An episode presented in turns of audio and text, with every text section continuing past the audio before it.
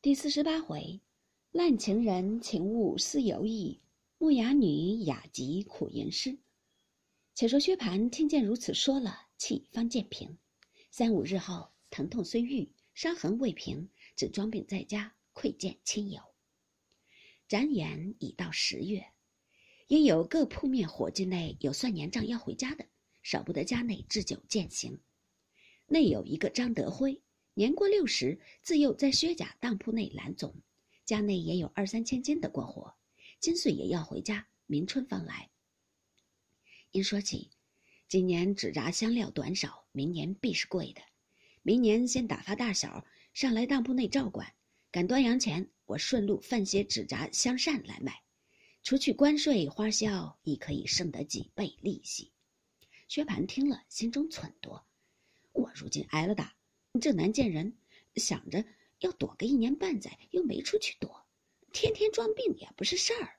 况且我长了这么大，文又不文，武又不武，虽说做买卖，究竟等着算盘从没拿过，地土风俗远近道路又不知道，不如也打点几个本钱，和张德辉逛一年来，赚钱也罢，不赚钱也罢，且躲躲休去，二则逛逛山水也是好的。心内主意已定。至酒席散后，便和张德辉说之，命他等一二日一同前往。晚间，薛蟠告诉了他母亲，薛姨妈听了虽是欢喜，但又恐他在外生事，花了本钱倒是莫事，因此不命他去，只说：“好歹你守着我，我还能放心些。况且也不用做这买卖，也不等着这几百银子来用。你在家里安分守己的，就抢死这几百银子了。”薛蟠主意已定，哪里肯依？只说：“天天又说我不知世事，这个也不知，那个也不学。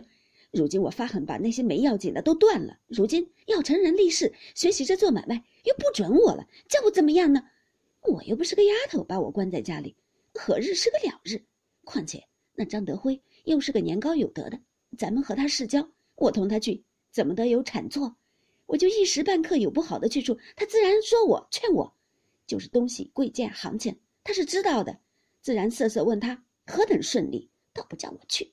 过两日，我不告诉家里，私自打点了一走，明年发了财回家，那时才知道我呢。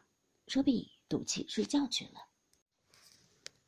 薛姨妈听他如此说，因和宝钗商议。宝钗笑道：“哥哥果然要经历正事儿，正是好的了。只是他在家时说着好听，到了外头旧病复犯，越发难拘束他了。但也愁不得许多。”他若是真改了，是他一生的福；若不改，妈也不能又有别的法子，一半尽人力，一半听天命罢了。这么大人了，若只管怕他不知世路，出不得门，干不得事，今年关在家里，明年还是这个样。他既说的名正言顺，妈就打量着丢了八百一千银子，竟交与他试一试。横竖有伙计们帮着，也未必好意思哄骗他的。二则他出去了，左右没有助兴的人，又没了倚仗的人。到了外头，谁还怕谁？有了的吃，没了的饿着，举眼无靠。他见这样，只怕比在家里省了事也未可知。薛姨妈听了，思忖半晌，说道：“倒是你说的是，花两个钱儿，叫他学些乖来也值了。”商议已定，一宿无话。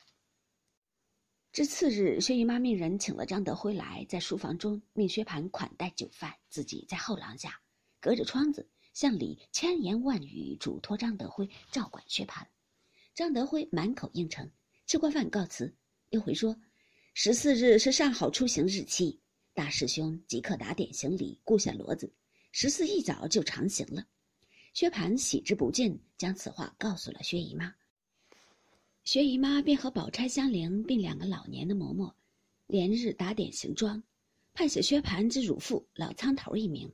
当年安史旧仆二名，外有薛蟠随身长使小厮二人，主仆一共六人，雇了三辆大车，单拉行李使物，又雇了四个长行骡子。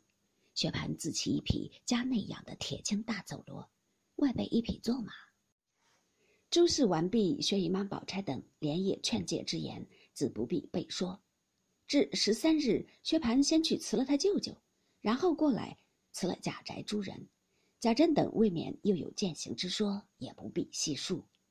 至十四日一早，薛姨妈、宝钗等直同薛蟠出了仪门，母女两个似之泪眼看他去了，方回来。